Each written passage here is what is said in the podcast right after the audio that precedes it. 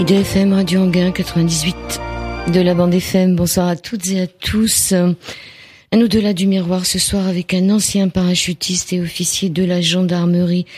Il se nomme Grégory Mutombo.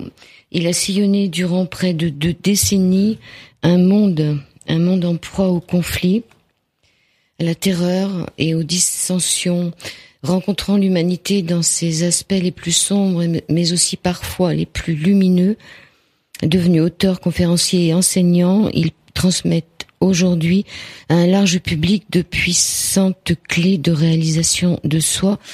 Il a publié un livre aux éditions Guy Trédaniel, La symphonie des âmes, du fracas des combats à la paix intérieure. C'est un livre qui est autobiographique sur sa vie, sur ses relations avec euh, son père, sa mère, le monde, euh, l'Afrique, euh, la France. Grégory Mutombo, bonsoir. Bonsoir Joël.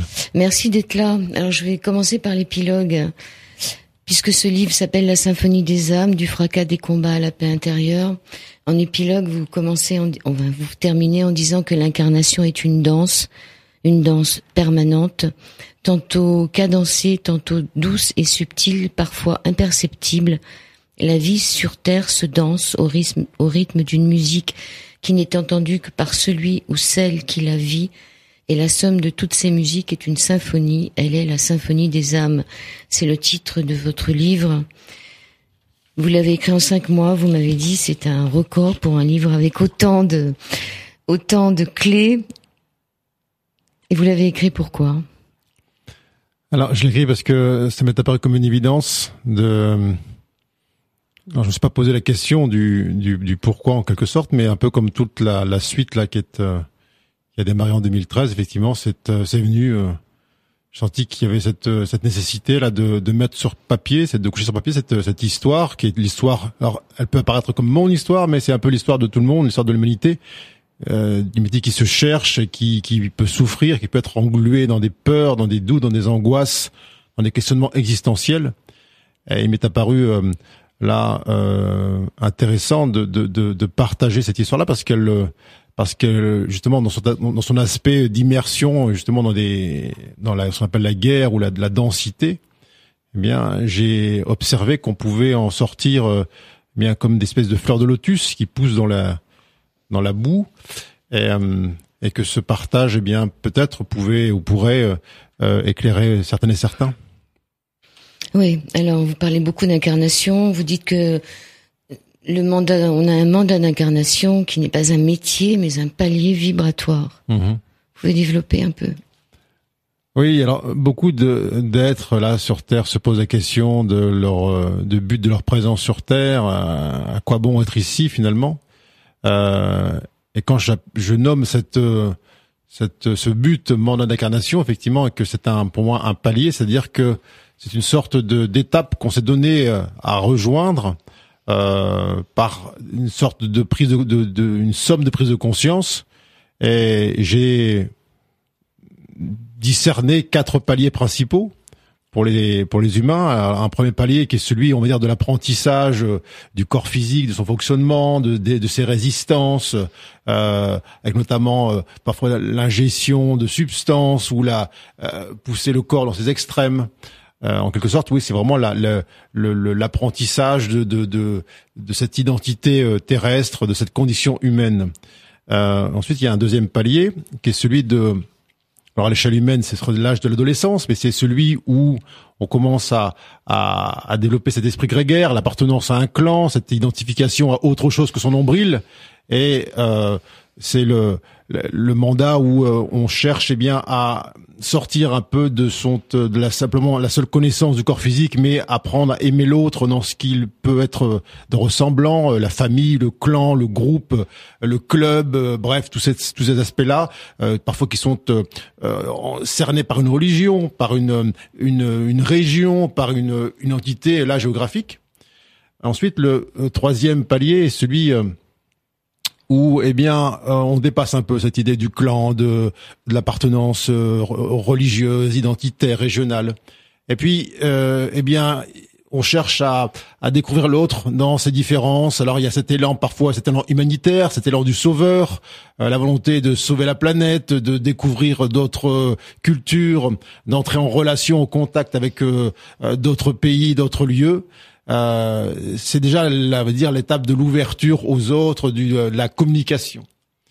Et puis il y a cette quatrième étape qui est celle euh, que j'appelle la voie de la maîtrise, mm. où on a un peu transcendé toutes les notions de dualité, on a un peu transcendé toutes les notions d'identification au corps physique, euh, euh, tous ces aspects de, de, de, sauver le monde. On a compris que le monde était une conséquence en lui-même et qu'il y avait ni bourreau, ni sauveur, ni euh, euh ni victime d'ailleurs, et que c'était une, une, sorte de, de terrain de jeu à, à grande échelle euh, dans le au cœur duquel, eh bien, euh, chacune, chacun avait à, à, se rappeler quelle était son ambition ultime, qui est celle de d'atteindre cet amour inconditionnel, euh, qui n'est pas un amour humain au sens affectif du terme. C'est pas un amour avec condition. Oui, alors ce qu'on appelle amour inconditionnel, c'est un amour qui est, est, soulagé de toute forme de jugement, de rejet, de condamnation et de d'emprisonnement dans des castes et dans des catégories. Et, le deuxième, euh, on va dire le deuxième pilier de cette euh, euh, dernier mandat d'incarnation est ce que j'appelle la, responsabilité, c'est-à-dire cette conscience que chacune de nos pensées, de, enfin de nos idées germes est créatrice. Et donc il y a une forme de responsabilité là dans cette évolution globale, humaine, planétaire, et qu'en fonction de notre niveau de conscience, eh bien on peut modifier ce monde. Et là c'est c'est là où cette comme, on disait, nous sommes l'incarnation que nous cherchons à voir émerger dans ce monde. Euh, alors, ce qui est à entrevoir dans ces quatre paliers, dans ces quatre mandats d'incarnation, c'est que, euh, eh bien, les les uns euh, euh poussent les autres euh, ou ceux du quatrième, eh bien, tirent les troisièmes vers le haut et ainsi de suite. Donc, on peut pas monter seul. C'est une là, c'est une ineptie cette idée de partir seul. C'est vraiment un, un, un mouvement collectif. C'est pour ça que il y a aucun jugement à porter sur celles et ceux qui seraient en train de, de comme des enfants, d'apprendre à, à, jouer avec leur corps physique, ou d'autres qui partiraient là euh, dans des revendications identitaires, parce que tout ça participe d'un d'un mouvement collectif euh, où chacun a sa place, où chacun joue son rôle dans, le dans le décor. Euh, et bien sûr que quand on cite, on cherche à dire mais qu'est-ce qu'on fait après ça? Euh, et que quand je dis que ce mandat n'est pas un, métier, que c'est un, palier vibratoire, bien sûr qu'ensuite il, va se décliner sous forme de métier, euh, de travail, d'activité, et que euh, il est tout à fait normal que ceux qui sont euh, dans, on va dire, ce quatrième palier, celle de, de l'ouverture totale, de la maîtrise et de l'amour inconditionnel, eh bien, sont appelés peut-être à œuvrer dans des dimensions euh, qui sont un peu plus subtiles, peut-être, que ceux qui sont encore dans l'appartenance au corps physique. Mm. Alors vous dites qu'une âme n'a ni commencement ni fin, pourtant ne dit-on pas de certaines âmes qu'elles sont plus anciennes que d'autres? Alors, si elles n'ont ni commencement ni fin, pourquoi il y en a certaines qui sont plus anciennes? Alors, cette ancienneté-là, je, la, je la mets pas, je la place pas dans le, dans un, une idée euh, de, de, ligne temporelle. Je parle d'ancienneté en termes de, de, de sagesse on voit tous autour de nous des êtres qui euh, eh bien sont âgés dans leur euh, dans leur corps physique mais qui ont beaucoup moins de sagesse en vérité que euh, des beaucoup des êtres beaucoup plus jeunes qu'eux. Donc c'est pas lié à à la durée de vie ou à l'existence. Euh, c'est pas lié à la répétition des incarnations. C'est vraiment euh, une aspiration intime, eh bien, à se rappeler de son origine véritable, à se rappeler que au-delà de toutes les formes, toutes les turpitudes, eh bien, on est tous ça, on est tous ce pur amour.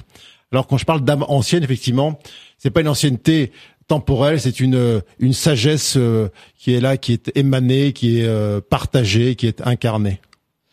Vous avez une, une belle image. Vous, disons, vous dites, euh, imaginons que la source soit l'océan. Cet océan a toujours été. Maintenant, remplissons un verre d'eau en puisant dans cet océan. En cet instant, l'eau, bien qu'existant de toute éternité, s'individualise dans ce verre en apparaissant dans une forme distincte. Voilà de façon très imaginée imagée comment une âme peut à la fois n'avoir ni commencement ni fin et présenter des caractères temporelle. Oui, tout à fait. Donc on ferait partie tous de la même source et ce qui pose problème, c'est qu'on se sent séparés. Oui, et puis on s'est on s'est pris pour le, le verre lui-même là, dans cette image là, donc qui est euh, proposée dans ce livre. Euh, plutôt que de tourner la conscience vers le centre et se rappeler que le contenu du verre est absolument identique, est issu de la même, est issu de la même source, eh bien, on a préféré euh, privilégier une, une, voilà, une appartenance à, on va dire au contenant et, croire que ce euh, contenant eh bien était euh, était source de séparation, était une cause de séparation et que nous avions tous quitté ce cet grand océan, cette euh, source infinie de laquelle en vérité on n'a jamais été séparés. C'est une forme de projection, on va dire, de la source en, dehors d'elle-même, juste pour apprendre à se découvrir, à se, à se, à se rencontrer, à se connaître en dehors d'elle-même. Alors, on peut pas, pas se poser la question, mais, à quoi bon finalement avoir quitté cette source, cette, espèce de, paradis infini pour se retrouver là, sur, en particulier sur Terre, et puis vivre ces expériences de, friction, de dualité, de souffrance et de souffrance pour certains ou certaines qui ne voient que ça. Mais j'ai envie de dire, lorsque si on posait la question à, un poisson rouge qui serait dans cet océan immense, si on lui dirait, ça te plaît là cette eau dans laquelle tu es, mais il sait pas. Oui, parce qu'il connaît rien d'autre. Il connaît rien d'autre, donc il il mm. peut pas répondre. Alors donc pour qu'il puisse connaître cet océan au cœur duquel il baigne de toute éternité, eh bien il a besoin de faire semblant d'en sortir, de prendre une espèce de distance, de se, de, de comme s'extraire de cela. Mais il est toujours au cœur d'un verre d'eau. Il a l'impression qu'il a quitté cet océan, mais ça lui permet là d'aspirer justement à vouloir euh, regoûter, retrouver cette euh, sensation. On va revenir sur la souffrance. Vous dites pourquoi bien souvent veut-on voir disparaître ce que l'on estime être la souffrance autour de soi? Pourquoi bien souvent veut-on extraire celles et ceux qui sont autour de soi de la souffrance qu'ils semblent ressentir du fait de leur expérience en cours? Oui, pourquoi finalement on a vraiment besoin qu'il n'y ait pas de souffrance autour de nous? Parce que bien souvent, on n'a pas résolu la souffrance qu'on porte nous-mêmes à l'intérieur. Et donc, euh, on va raisonner avec ça. On va rentrer en, comme en, comme par un, écho magnétique avec celle des autres. Alors, euh, pourquoi on veut pas voir les autres souffrir au-delà de, de dire, la compassion euh, naturelle? C'est que bien souvent, la souffrance des autres nous fait souffrir, en tout cas réveille en nous notre propre colère, notre propre tristesse et notre propre euh, illusion de nous-mêmes. Lorsque soi-même, on a épuré en quelque sorte toutes les illusions qu'on a pu porter sur soi, qu'on a soulagé toute la toutes les, les causes erronées là apparemment extérieures de la souffrance qu'on pouvait sentir et qu'on a bien vu que c'était simplement notre interprétation erronée du décor qui génère la souffrance, eh bien, la seule chose à laquelle on puisse aspirer par rapport à nos contemporains, c'est les aider justement à voir le monde différemment. J'aime à dire que la seule chose qu'on puisse demander, c'est voir cet univers, ce monde, cette humanité à travers l'œil du divin pas à travers l'œil de l'humain, pas à travers l'œil du, corps physique qui voit tout en séparé, en, en, en comparaison, en jugement. Et dès lors, euh, la souffrance qui est perçue chez l'autre n'est pas niée, mais simplement, on n'est plus focalisé dans l'idée de la faire disparaître, mais au contraire d'amener l'autre à une, à une vision plus élevée, plus haute, qui lui fera changer de point de vue à la fois sur son personnage et sur celui des autres qui apparemment étaient la, la cause première de leur souffrance. Euh, on reviendra sur la cause après, mais vous parlez des yeux. Vous dites que les yeux sont fréquemment désignés comme le portail de l'âme. Ils contiennent un cristallin, un cristal. Hein le cristal est un amplificateur dont la portée n'est plus à démontrer. Un peu plus loin, vous dites ainsi, de par cette manière de regarder l'autre, soit en tant que victime, soit en tant que bourreau, on va lui envoyer une information qui va contribuer à le maintenir dans cette posture duel. Alors, comment faire pour ne pas regarder l'autre en tant que victime ou en tant que bourreau? En, voyant toutes les parties en nous qui encore se comportent telles quelles. Euh, c'est-à-dire, est-ce que je suis en capacité, moi, dans cet itinéraire qui était le mien, avec ses parents, ce père, cette mère, ses frères, ses sœurs, cet entourage, ses éducateurs, tout ce qu'on veut, ses voisins, est-ce que je suis capable de sentir la gratitude par rapport à tous ces êtres qui constellaient mon itinéraire, où je porte encore une empreinte là de euh, de, de, de colère, euh, une idée de, de, vouloir me venger, ou que cela n'a pas été normal, ou que j'ai subi quelque chose contre ma volonté. Euh, alors, euh, ça, ça, suppose déjà voir en soi est-ce que je, est-ce que je, je, suis capable là de d'éclairer en moi toutes ces parties là. Euh, est-ce que, est-ce que je porte encore ça? Et je pourrais pas voir le monde différemment si intérieurement je me considère encore comme une victime de quelqu'un ou comme coupable de quelque chose. Lorsqu'on s'est soulagé de ça, parce qu'on a vu à quel point c'était juste un, jeu de rôle pour nous réapprendre, eh bien, qu'on n'a jamais quitté en fait la source là de laquelle on se sent séparé. Eh bien oui, le regard qu'on porte sur l'autre, sur le monde, il est à nouveau neutre, il est à nouveau porteur de cette neutralité bienveillante qui euh, ne plombe plus l'autre sous effectivement la, la coupe ou la coupole de tu es victime, je vais te sauver, ou tu es coupable et je vais te juger. Alors, évidemment que ça a un impact, puisque le monde tel qu'il se présente à nos yeux n'est pas là pour être séparé ou quantifié ou qualifié, mais il est là pour être euh, perçu dans sa vérité, pas dans sa forme. Évidemment, la forme, elle semble tenace. Elle semble nous dire, mais regarde quand même, il y a bien une souffrance, il y a bien des bourreaux, il y a bien des méchants, il y a bien des gentils, oui, mais qu'est-ce que tu veux voir dans ce monde? Alors, euh, c'est ainsi que euh, tant que soi-même on n'a pas réalisé cette unité, euh, bien sûr, ne rêvons pas. On verra toujours un monde en noir et blanc. alors, le regard qu'on peut ensuite porter sur ce monde, sur ces gens, cet entourage, ce père, cette mère, il est oui, ensuite soulager cette dualité. Ça, devient effectivement un regard unitaire et plus un, un, un, cet œil qui, qui sans cesse coupe les choses en deux. Il est temps, il est venu le temps, dites-vous d'abord, de cesser de s'identifier aux émotions qui étreignent et ensuite de reconnaître qu'elles sont en vérité la voix intime de parties blessées, stimulées au quotidien parce que la vie envoie à chacun. Euh, donc, euh, on voit dans l'autre euh, nos propres blessures. Mm-hmm. Alors, vous êtes un fanat de Michael Jackson, c'est vous qui avez choisi cette musique. C'est parti. Et de FM 98 de la Monde FM, ça c'était un homme qui savait danser. Michael Jackson, il savait danser et il savait faire danser son âme. On est d'accord, Grégory? Absolument. Oui. Alors, tout à l'heure vous disiez que il faut pas avoir des, des, des bourreaux et des victimes. Bon, votre livre raconte votre vie, donc vous êtes allé en Afghanistan et je crois que c'est là où finalement vous avez tout compris aussi. Et il y a ce moment où vous êtes quand même un peu épaté par euh, cette jeune femme qui s'est fait lapider parce que parce que finalement elle a cette, cette jeune fille qui s'est fait lapider parce qu'elle a, a donné un, un, bisou à un jeune garçon et quand vous demandez à votre secrétaire quand même c'est pas normal il vous répond oui on aurait pu euh, simplement la flageller.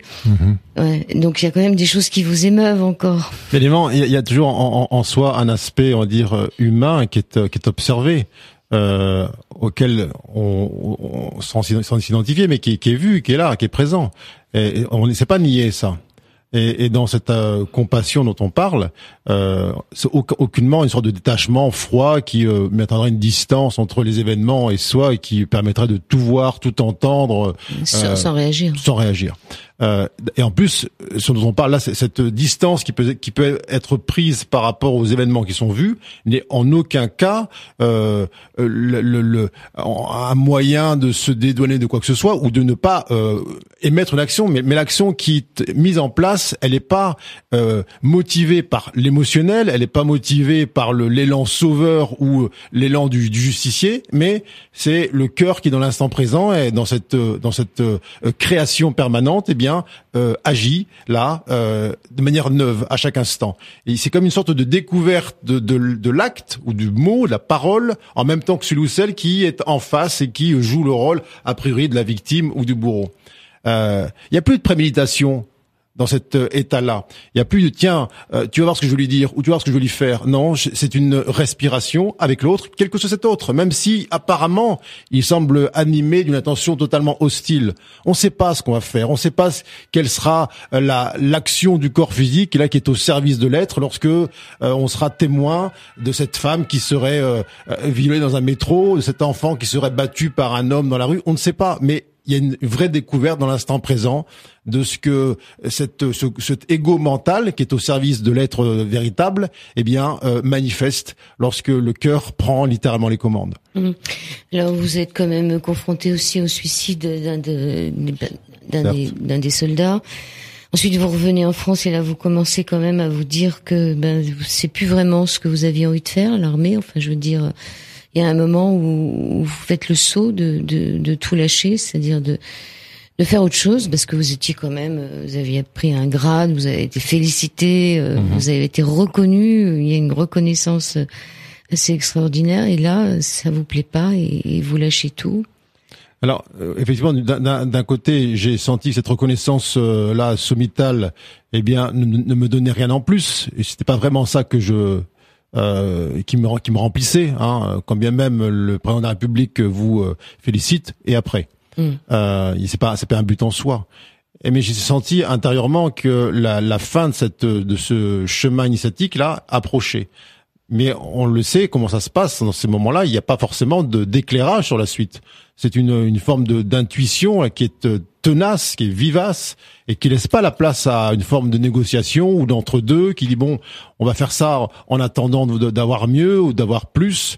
C'est une sorte de d'injonction intérieure qui la même qui était celle qui m'a fait y rentrer euh, 18 euh, ans au, précédent euh, et là qui m'a conduit eh bien à, effectivement faire ce grand saut, c'est-à-dire qu'à partir, à démissionner, à lâcher euh, cette euh, cette enveloppe, cette uniforme aussi, et puis à, écouter totalement la voix de mon, mon cœur, de mon âme, sans savoir là où ça menait. Et d'ailleurs aujourd'hui, je ne sais pas plus demain euh, de quoi sera fait, alors que bon, on peut sembler même s'il y avait une structure avant qui me dit voilà, on va prévoir les choses, on lâche tout ça, cette, cette, ces repères, ces limites, ce conditionnement. Et vous dites que c'est la plus la plus grande preuve d'amour qu'on peut se donner à soi-même que de partir faire le grand saut vers l'inconnu.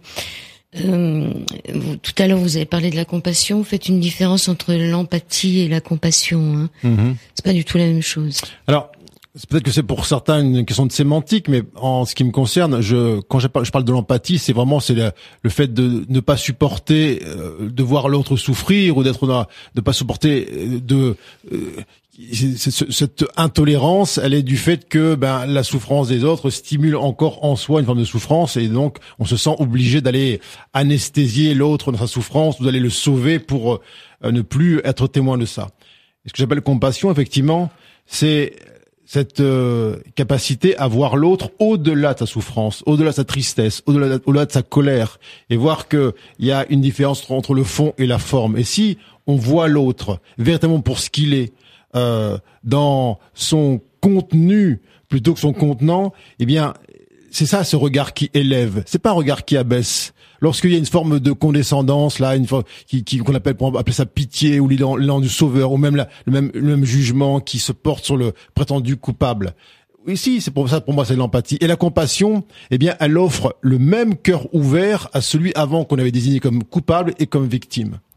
J'ai eu la, grâce d'ailleurs de de, de, de, faire une conférence dans une prison euh, il y a une quinzaine de jours.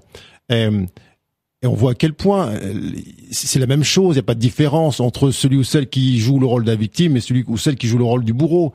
Il y a la même aspiration à se rappeler le pur amour qu'il est. Mmh. Là, vous parlez des pleurs aussi, vous remerciez celle qui vous fait pleurer. À un moment, vous revenez donc, euh, vous avez cette fameuse crise d'intégration au retour. Vous dites dans votre livre que finalement, euh, on revient pas indemne hein, mhm. de, guerre. Euh, que vous avez eu peur, même peur de la torture, enfin voilà. Et euh, à un moment, vous revenez à une réunion de famille et et c'était pas le moment, c'était trop trop trop juste. Et il y a une des femmes qui vous demande comment ça s'est passé en Afghanistan, et là vous quittez la salle. Et vous allez pleurer pendant une heure dans les dans les toilettes et mhm. vous et vous remerciez cette femme de de vous avoir aidé à pouvoir pleurer. Oui, parce que parce que euh, effectivement pendant six mois en Afghanistan, on, on se on se coupe de cette euh, vague émotionnelle parce que on, on, on craint de l'avoir arrivée et on craint qu'elle elle nous rende vulnérables et qu'elle nous ramollisse euh, face à une situation qu'on présume là hostile ou dangereuse. Et c'est vrai que dans la vie, parfois on a besoin de ce doigt qui pointe là, qui apparemment passe par l'extérieur. Ça peut, ça peut apparaître sous forme d'une phrase, d'un mot, d'un simple regard, d'un questionnement. Là, c'était le cas. Elle m'a juste demandé euh, comment ça s'est passé là-bas. Et pour moi, c'était, je pouvais plus me raconter d'histoire. Je pouvais plus dire oui, tout va bien et, tenir une forme de façade. Oui, gratitude infinie pour cette pour cette cette femme. Euh, donc c'était en vérité le moment parfait pour pour qu'il y ait cette réunion de, de famille, même si ça me semblait trop tôt. Vous savez, dans cette histoire d'accueil des émotions ou des émotions qui montent, on dit toujours c'est pas le bon moment. Lorsque ça vous, une crise de larmes vous euh, entend à, à, monter aux yeux dans une réunion de travail ou euh, dans un magasin, ben non, c'est pas le moment. Mais quand est, quand sera ce bon moment? Jamais. Alors vous étiez dans la crise de l'intégration au retour. Hein, c'est pas facile de, de revenir. Il y a un très beau moment où vous avez une épreuve de survie là en Pyrénées euh, mhm. pendant la neige. Euh, c'est, c'est, ça fait vraiment peur. Et, donc il y a des morts dans vos livres. Il y a quand même des, des jeunes hommes qui étaient morts de froid. On se demande comment on prévient les familles dans ces cas-là. Ces deux jeunes qui étaient morts de mhm. froid juste avant. Ouais, tout à fait, tout à fait. Alors, bon, après, effectivement, on peut, on peut essayer de trouver des coupables à l'extérieur. Dit oui, c'était mal encadré, passer, passer de, de, de médecin ou que sais-je. Euh, et après, dès qu'on prend un peu de hauteur, on voit à quel point, encore une fois, c'est tout ça, c'est un, c'est un jeu de rôle et qu'il y a si ces deux ces deux jeunes eh bien ont choisi cette euh, ces montagnes pyrénéennes pour mettre un terme à leur existence terrestre et qu'ils avaient peut-être là comme mission par les des, des, des mandats d'incarnation de tester les résistances du corps physique, aller jusqu'au bout d'une certaine expérience qui était celle de voir comment ce, ce corps fonctionnait et comment euh, on pouvait plus ou moins donner de pouvoir à ce corps de déterminer la, la fin de l'histoire ou peu importe. Alors, en vérité, il y a nul à juger là-dedans. C'est ainsi. Bien sûr que, encore une fois, la compassion est, là et, qu'il y a une, vraie, une vraie sensation de, de, déchirement parce que parce qu'on est incarné, parce qu'il y a un contact magnétique avec ces êtres-là et que lorsque l'un ou l'autre, eh bien, rend son corps physique, dans ce qu'on appelle la mort, eh bien, on le sent. C'est pas nier ça. Euh, mais on sait que c'est pas l'autre qui a disparu, c'est son corps physique qui a changé simplement d'état. Et quand souvent on me dit oui j'ai perdu mon père, j'ai perdu ma mère, mais ce terme de perte, il est encore une fois, il il, il, il emporte toute une, une, identité qui en vérité eh bien est restrictive par rapport à ce que l'on est. Hum. Alors vous n'êtes pas d'accord non plus pour que les gens euh, aient peur pour vous. Hein. Vous dites que c'est une charge dont vous n'avez pas besoin quand vous partiez en Afghanistan ou ailleurs. Euh, vous aimiez pas tellement que les autres aient peur pour vous, parce que finalement c'est une charge et que euh, ce sont des croyances que la mort est définitive. Oui, et puis quand d'ailleurs on, on, dit on dit aux autres qu'on a peur pour eux, c'est un c'est un c'est un mensonge. On a peur pour soi, on a peur d'être ultérieurement confronté seul à la à la mm. souffrance de la solitude, de la séparation. Mais euh, l'autre quand il est parti ou qu'il est qu'il est mort, il est très bien dans là où il est. Donc on a peur pour soi. Euh, donc effectivement, on n'a pas besoin en tant que celui ou celle qui a priori génère la peur qu'on nous dise oui j'ai peur pour toi. En quoi en quoi ça nous aide? En rien. En rien. Mais bon, euh, le commandant votre père euh, qui est présent tout le long du livre et qui vous quitte à la fin, quelque part il vous manque pas? Alors il il il, euh, il, me manque pas parce, parce que je le sens, je le perçois dans une forme énormément différente de celle qu'il était qu'il occupait avant et il est beaucoup moins restreint dans son expression aujourd'hui que lorsqu'il avait un corps physique auquel il était encore assez identifié. Et d'ailleurs, moi-même, en tant qu'être humain incarné, euh, c'est pour moi plus simple aujourd'hui d'être en relation avec lui que par l'image un peu figée de du père incarné. Alors on, euh, alors ça peut peut-être faire euh, sursauter ou sourire, mais la relation qu'on a aujourd'hui tous les deux, elle est pour moi infiniment plus belle, plus proche, plus intense, plus intime que celle qu'on a pu avoir ou tenter d'avoir pendant 40 ans. Oui, parce qu'après quand même ça s'est arrangé. Hein. Enfin après votre père. Alors bon, mm. finalement euh, vous êtes devenu euh, vous-même un, comment dire un commandant quelque part hein, ce que ce qu'était votre père. Oui. Euh, le 1er septembre 2013, ben, vous vous engagez dans une nouvelle armée, euh, l'armée des combattants de lumière, pour lutter contre les forces obscures cette fois-ci. Mhm. Et vous y restez pas trop longtemps Non, parce que c'était là, j'ai juste transposé euh, des idées duel, euh, là, on dire de, de là dans le dans le, le monde un monde tridimensionnel, dans un, un format spirituel. Et, et j'ai vite compris que cette, ces notions là de, de bien et de mal, euh, ou des forces de l'ombre ou forces de lumière, étaient encore une c'est simplement c'est la même chose, une transposition là d'une vision mm. tellement tellement restreinte de ce qu'était la lumière. Que la lumière en fait est partout. Il y a, elle n'a ni commencement ni fin. Où commencerait l'ombre à ce moment-là? Où se termine la lumière? C'est ça, c'est c'est tellement conceptuel et tellement réducteur. Alors, euh, bien sûr que euh, pour passer de l'Afghanistan, eh bien, à quelque chose de, on va dire, de, de, de, de non duel, eh bien, il m'a fallu ce temps de transition. Euh, un peu, on, laisse tomber les, armures, les, gilets pare-balles, et, et, aussi subtil puisse-t-il paraître.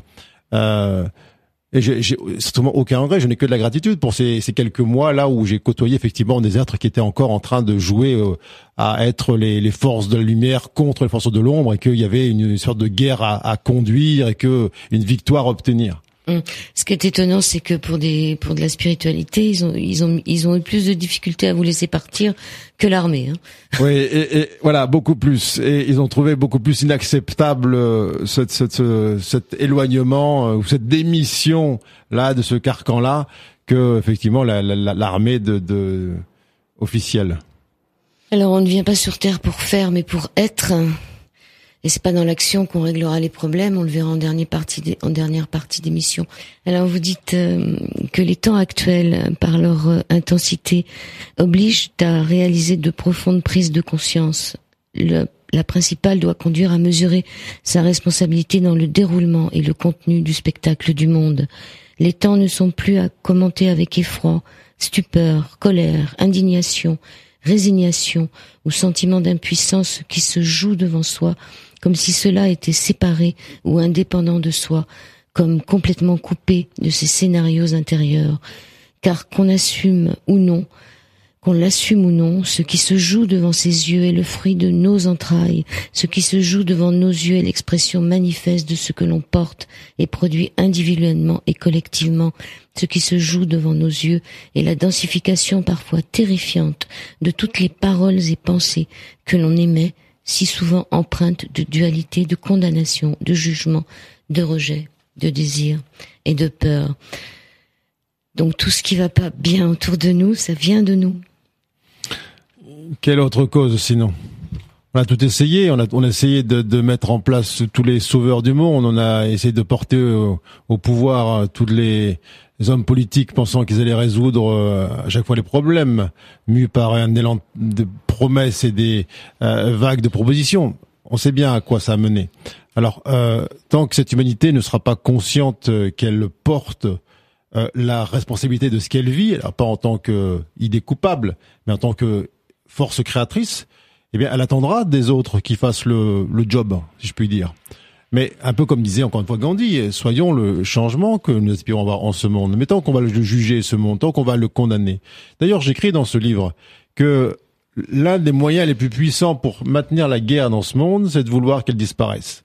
C'est-à-dire de la pointer du doigt et puis de la dénoncer, de lutter contre elle. Alors toutes les mesures qu'on va prendre pour lutter contre le terrorisme. De quoi on parle?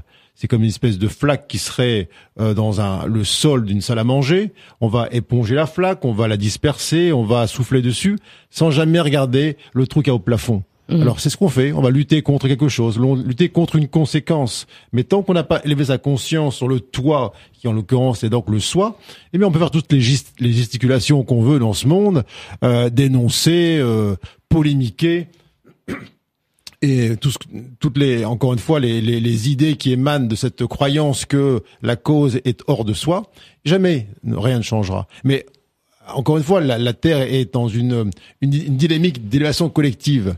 Et on voit bien l'usure que cela engendre de croire encore que euh, les efforts sont à produire sur la sur l'extérieur, sur la conséquence. Euh, on voit bien l'impact qu'on peut avoir autour de soi dès lors que on élève sa propre vibration, dès lors qu'on cesse de crier contre le euh, ou de hurler avec les loups. Donc c'est ainsi que effectivement ce monde sortira de sa sa prison apparente. Ça vous l'avez un peu vu quand vous étiez euh, de faction, on peut dire, euh, lorsqu'il y avait des manifestations, vous avez vécu des choses, les jets de pierre contre les, les policiers, enfin mhm. contre la gendarmerie, c'était surtout euh, contre le pouvoir. Et vous pensez que ce qui fait aussi que ça va pas, c'est qu'on délègue un peu trop notre pouvoir? Tant qu'on croira encore que ça vient de l'extérieur, ça vient de l'extérieur, qu'un un autre être que soi sera plus en capacité euh, d'appréhender ses aspirations, euh, de réaliser à sa place son rêve intime, son désir, là, le désir de son âme, ben, évidemment qu'il y aura des déceptions, il y aura encore ces manifestations, il y aura encore ces, ces, ces, ces, jets de pierre. Mais contre qui on jette la pierre? Contre qui on manifeste? Contre sa propre ignorance, contre l'oubli de soi. Euh, ça dure combien de temps? On le sait bien que euh, et pourtant tous les cinq ans, tous les sept ans, tous les quatre ans, peu importe le pays et, le système, eh bien il y a cette sorte d'aspiration, de d'espoir qui dit oui peut-être celui-là, peut-être celle-là, et puis euh, toujours derrière une forme de déception. Oui. Et c'est là pour ça. Alors le fait qu'il y a presque 60% de, d'abstention, ça prouverait que la, la société évolue? Ben, Alors, en tout cas, c'est une peut-être qu'il y a une sorte de prise de conscience collective que l'idée d'un être qui serait là porté euh, au pouvoir, entendu dans cette idée du pouvoir, ne serait pas forcément la solution parfaite, eh bien, à cette quête euh, individuelle de bonheur. Alors, encore une fois, on sait bien que ces promesses n'engagent que ceux qui les entendent et les écoutent. Euh, quand on voit qu'un ce qu'on appelle le système de la démocratie qui est fondé sur euh, une, une dualité où en gros 50 ou allez 51% de la population sera victorieuse par rapport à 49% restant. Et on dit c'est le système le plus abouti qu'on ait trouvé là pour euh, euh solutionner toute la les problèmes du monde. Et on trouve que c'est le d'ailleurs c'est le système le plus abouti. D'ailleurs et, puis c'est ces pays africains qui, qui, qui, qui n'ont rien compris. bon, alors, euh, lorsqu'on comprendra que nous sommes tous égaux devant ce pouvoir créateur, donc on est tous détenteurs à la même enseigne de ce pouvoir détenteur, qu'on a tous donc le même pouvoir de modifier notre décor, de modifier notre existence. Eh bien, on cessera effectivement d'aller déposer euh, cette, ces papiers dans la croyance encore réitérée que quelqu'un d'autre que soi pourra nous aimer à notre place. Hum. Donc pas de pétition, pas de choses comme ça on, a, bon, vous dites qu'on ne combat jamais que soi-même jusqu'à ce que l'on dépose les armes et prenne conscience que faute de l'un des deux combattants, la guerre s'arrête. Et vous parlez de la capitulation. Il faut mmh. capituler. Est-ce qu'on est dans un monde où il faut capituler? Bah, Dès lors que l'on conçoit qu'effectivement celui qu'on l'on combat, celui contre lequel on lutte, celui qu'on juge n'est une autre, une autre qu'une extension de soi-même, effectivement, on cesse de se battre. C'est toujours la même image, c'est comme sur un ring. Lorsque l'un des deux descend, même si celui qui reste est super motivé, super entraîné, extrêmement agressif. S'il est tout seul, il peut plus se battre. C'est terminé. Et la capitulation?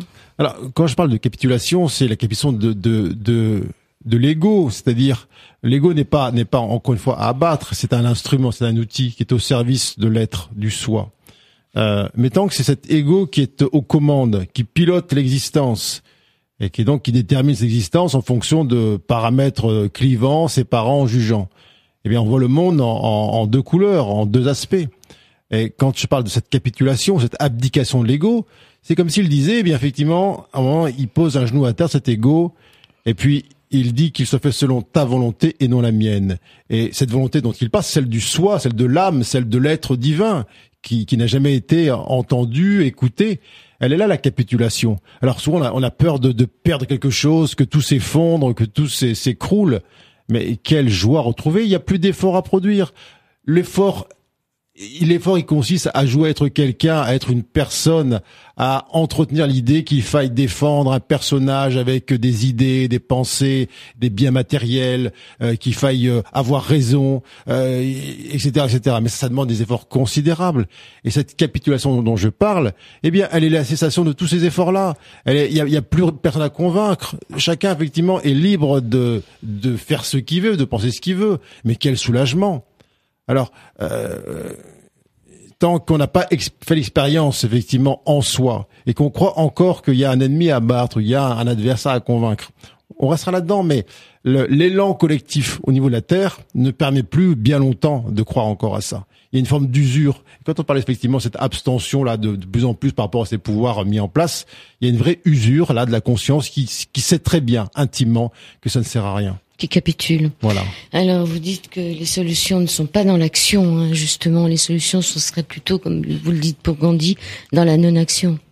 Alors la non-action n'est pas une, euh, même si on parle de non-action, c'est pas une absence de mouvement du corps mm. physique. C'est pas ça du tout. C'est que j'arrête de croire que c'est en faisant que je vais avoir et que je vais être.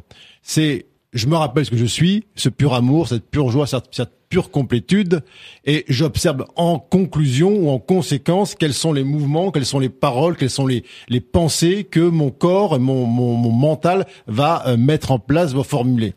Et donc, les actions qui sont entreprises, eh bien, elles sont la conséquence d'un état retrouvé, pas euh, un moyen en soi. Alors que ce soit la production de tartes aux pommes, de soins énergétiques, euh, un temps de silence avec des personnes âgées ou des enfants, dans l'absolu, c'est exactement la même chose. Mais quel est l'état originel de celui ou celle qui produit l'action? Tant que je fais les choses pour être bien, pour euh, être reconnu, pour euh, apaiser mes blessures intérieures, mais que j'ai pas regardé où était la cause, cette cause intime, eh bien c'est toujours une fuite en avant. Alors, et vu, vu du dehors, on va dire oui, et ce qui est produit là, c'est la même action. C'est comme la prière, par exemple. Quelqu'un m'a dit il y a pas longtemps, mais euh, oui, je, je, je, je, suis thérapeute et puis je fais venir des gens dans mon cabinet, je récite des prières, des prières et ça fonctionne. Mais dis mais qu'est-ce qui fonctionne? C'est le fait de, de, dire des prières ou c'est l'état dans lequel tu es au moment où tu les récites? Mm. Alors vu du dehors, on va dire oui, les deux prient, mais c'est l'un est dans l'action de faire et l'autre c'est un état qui engendre derrière une prière. Alors j'ai retrouvé la, phrase sur le grand saut, hein, puisque la capitulation c'est aussi faire le grand saut vers l'inconnu. Le grand saut est acceptation inconditionnelle d'un effondrement des repères anciens, d'un dépouillement de la personnalité, d'une nuit noire de l'ego qui à terme place dans un espace de silence primordial duquel peu à peu émerge un son qui va remplir le cœur de joie, de paix, d'inébranlable certitude, d'évidence. Ce grand saut est un acte d'amour envers soi, assurément le plus grand, le plus puissant d'entre tous. Alors vous avez quitté l'armée, vous avez quitté aussi l'armée des combattants de l'ombre. Mhm. Et euh, je vais vous poser la question qui va vous faire rire. Que faites-vous dans la vie maintenant? Rien. je ne fais rien. Si vous faites forcément mais c'est très difficile de rien faire. Oui, non, mais c'est alors je ne fais rien dans le sens où par rapport à ce qu'on disait juste avant, euh, ce n'est plus mon action qui euh, là où je crois faire quelque chose dans le but d'obtenir un résultat et ainsi de suite.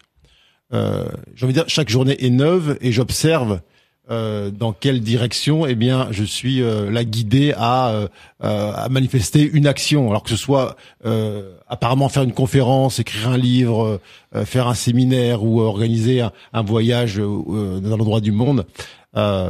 L'action là est simplement une conséquence. Et si demain ça se transforme en une vente de fraises au bord de la route, pour moi ce sera exactement la même chose, puisque peu importe l'action, c'est dans quel état je suis lorsque je l'accomplis. Euh, quand je dis je ne fais rien, parce qu'il n'y a rien qui soit déterminé à l'avance. Mmh. C'est de toute façon c'est une question qui est toujours embêtante. Qu'est-ce qu'on fait dans la vie? C'est une, question stupide. Alors à quel moment vous décidez de faire des conférences, de donner des séminaires? Après l'apparition du livre ou? Non non euh, non non avant d'ailleurs, hein, parce que ce, ce, livre est sorti en, à l'automne là. Euh, ça fait en fait depuis que je suis euh, arrivé à Paris en en mars 2014. Euh, voilà, je me suis senti euh, appelé à, à, à, entrer dans ces temps de partage de manière individuelle au départ et ensuite collectif. Euh, mais j'ai aucun aucun aucun a priori sur la suite. Je me dis pas tiens ça va, je ferai ça ensuite. Je suis observateur de ce qui se passe. Euh, j'ai pas de, de pronostic quant à la suite. Euh, encore une fois, l'action qui est aujourd'hui euh, apparemment euh, accomplie ou entreprise, eh bien, elle m'est elle m'est donnée ou déterminée par par l'instant présent, par le, on va dire par le, le, la vibration, l'inspiration du, du, du cœur. Mmh. Donc, quand vous donnez des, des séminaires ou des conférences, c'est sur quel thème? Toujours sur la paix intérieure? Alors, j'aime à dire que en réalité, le thème est toujours le même. Alors, le mental aujourd'hui a encore besoin d'un thème qui soit euh, diversifié parce qu'il a besoin d'être distrait euh, pour pouvoir accéder, pour qu'on puisse accéder directement au cœur, à l'âme. Alors, oui, je joue encore le jeu de donner un thème aux séminaires, aux conférences. Euh, parce que c'est partie encore une fois du, jeu. Mais le thème est unique, c'est toujours le même, celui de l'amour avec un A majuscule. C'est se rappeler intimement ce que l'on est et qu'on n'a jamais cessé d'être.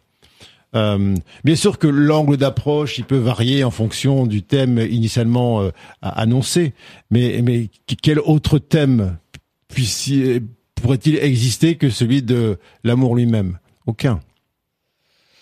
Donc on n'a personne à sauver sur Terre, hein, sauf soi-même peut-être. Il faut pas demander à l'autre aussi euh, de régler nos propres souffrances, il en a bien assez avec les siennes. Ben, aucun être au monde, aussi aimant soit-il, ne pourra nous aimer à notre place.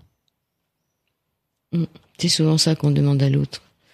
C'est d'aimer, de nous aimer, euh, alors qu'on n'est pas incapable. Alors maintenant, vous pensez que vous vous aimez suffisamment alors? Mais ça, c'est encore une étape. Quand on dit je m'aime, il y a encore deux, deux entités. Il y a encore un je et un moi qui euh, se disent éprouver l'un pour l'autre de l'amour. C'est encore une forme de dualité. Euh, vient vient une un temps, une étape, une vibration, un état où il y a plus ce je je m'aime ou je j'essaie d'être en paix avec moi-même. Il y a plus ces deux parties, ces deux aspects. quand on parle de cette unité, cette unité a résolu cette question de, euh, de, de, de, distance ou de défiance entre le petit moi et le, et le soi. Qu'est-ce que vous pourriez nous dire pour terminer l'émission? Donc là, vous allez partir sur l'écriture d'un autre livre.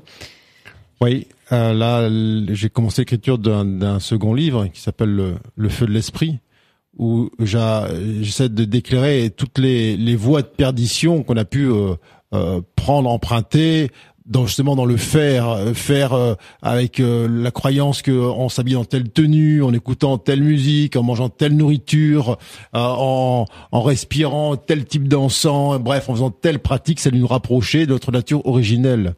Sauf que, encore une fois, c'est oublier dès là le postulat originel que on est, on n'a jamais quitté ce qu'on est. On n'a jamais été autre chose que ce qu'on est. Et que quelle que soit la pratique entreprise, quel que soit le décor ou le type de couleur des vêtements, ça nous rapproche pas plus de ce que l'on est. Donc euh, c'est très bien, ça, c'est, mais toutes ces voies là de, on va dire, de développement du personnage que j'appelle le développement personnel, eh bien, ne servent à rien, sauf à se rendre compte qu'elles ne ne servent à rien. Alors, euh, ce livre, eh bien, met en lumière euh, envie de dire le chemin le plus court, celui intime, celui de la conscience qui complètement se retourne vers sa cause, vers sa, source, vers ce qu'elle n'a jamais cessé d'être. Alors, euh, c'est euh, aussi à la, lumière de ce qu'on peut appeler aussi le l'ego spirituel, qui est le, piège ultime dans lequel eh bien tombent tellement de cheminants et de chercheurs qui vont se glorifier. Qui, veulent être alignés. Il y a un très beau passage sur l'alignement dans votre livre. Cet alignement qui fait que quand on est aligné, qu'on se sent aligné, que c'est que finalement on n'y est pas, parce que déjà on est, on, peut pas. Bon, ça, ça sera à découvert dans dans dans le livre. Euh, vous savez, j'ai un trou dans lequel je tombe. C'est pas grave, vous allez me remonter. c'est justement ce sont dans le vide euh, auquel vous aspirez, hein? Oui, on a tous envie de faire un saut en ce moment. Hein. Quelque part, on a tous. Euh, de toute façon, il y a un saut qui va se faire, même si on n'a pas envie. Je pense qu'on va tous sauter quelque envie part. Ou pas, euh, il va falloir le faire. c'est un, le, saut, le saut est quantique, donc c'est forcément un saut collectif. Personne ne saute tout seul. Euh, même lorsqu'on dit tiens, un tel a fait ce saut quantique, ce saut dans le vide, il peut pas sauter seul dans le sens où l'information, elle bénéficie à tout le monde, à la terre entière. Lorsqu'il y en a un qui le fait, c'est le monde entier qui le fait en même mm. temps. Alors, il semble y avoir une sorte de décalage dans le temps parce que il y a des, des, il y a un jeu là dans ce décor de densité, mais en vérité, l'humanité tout entière est en train de sauter dans ce vide, ce vide qui est un plein, c'est sa plénitude, c'est, c'est ce qu'elle a euh, oublié, c'est ce qu'elle a cherché à l'extérieur dans ses, dans ses loisirs, dans ses pertes de, de pouvoir, dans ses recherches effrénées, la lumière en dehors d'elle-même. Dans cette nostalgie Complètement. Cette nostalgie de la source, euh, vous en parlez aussi dans votre livre en disant que c'est une peur de ne pas la retrouver. Et bah, cette symphonie des âmes du fracas des combats à la paix intérieure de Grégory Mutombo est publiée chez Très Daniel. Euh, ces âmes, là vous avez parlé que vous alliez faire un, un livre sur l'esprit, ça sera ma dernière question. Est-ce que l'âme et l'esprit c'est la même chose? Alors en, en vérité et dans l'absolu oui. Alors dans, dans ce jeu de décomposition là de de l'expérience de la source en dehors d'elle-même, eh bien on, est encore un peu comme tenté de pour expliquer, mais les mots sont tellement vains, euh, des différences de, de forme, des différences de strates, de vibrations, des différences de manifestations. Mais lorsque l'on voit à travers l'œil du divin, eh bien il n'y a plus aucune différence entre ce qu'on appelle la matière et l'esprit lui-même. Tout est lumière, donc euh, rien n'a jamais commencé, rien ne cessera jamais non plus. Ce serait la fin de l'émission. Il me faudrait encore deux petites minutes. Est-ce que vous y a un passage du livre que vous voulez lire Je vous prends au, dépourvu. Hein. Je prends. Allez. Sinon, vous laissez ouvert, le laissez ouvrir à la à la page qui. Alors, je, je prends la, je vais lire, lire là où j'ai ouvert. La vie sur Terre est un formidable agglomérat d'expériences qui interagissent les unes avec les autres. Ça nous ramène à cette euh, euh, idée que on n'est jamais seul et tout nous est donné en permanence en termes de rencontres, d'événements, circonstances, pour qu'on puisse éclairer en nous tout cet avoir. On n'est jamais seul.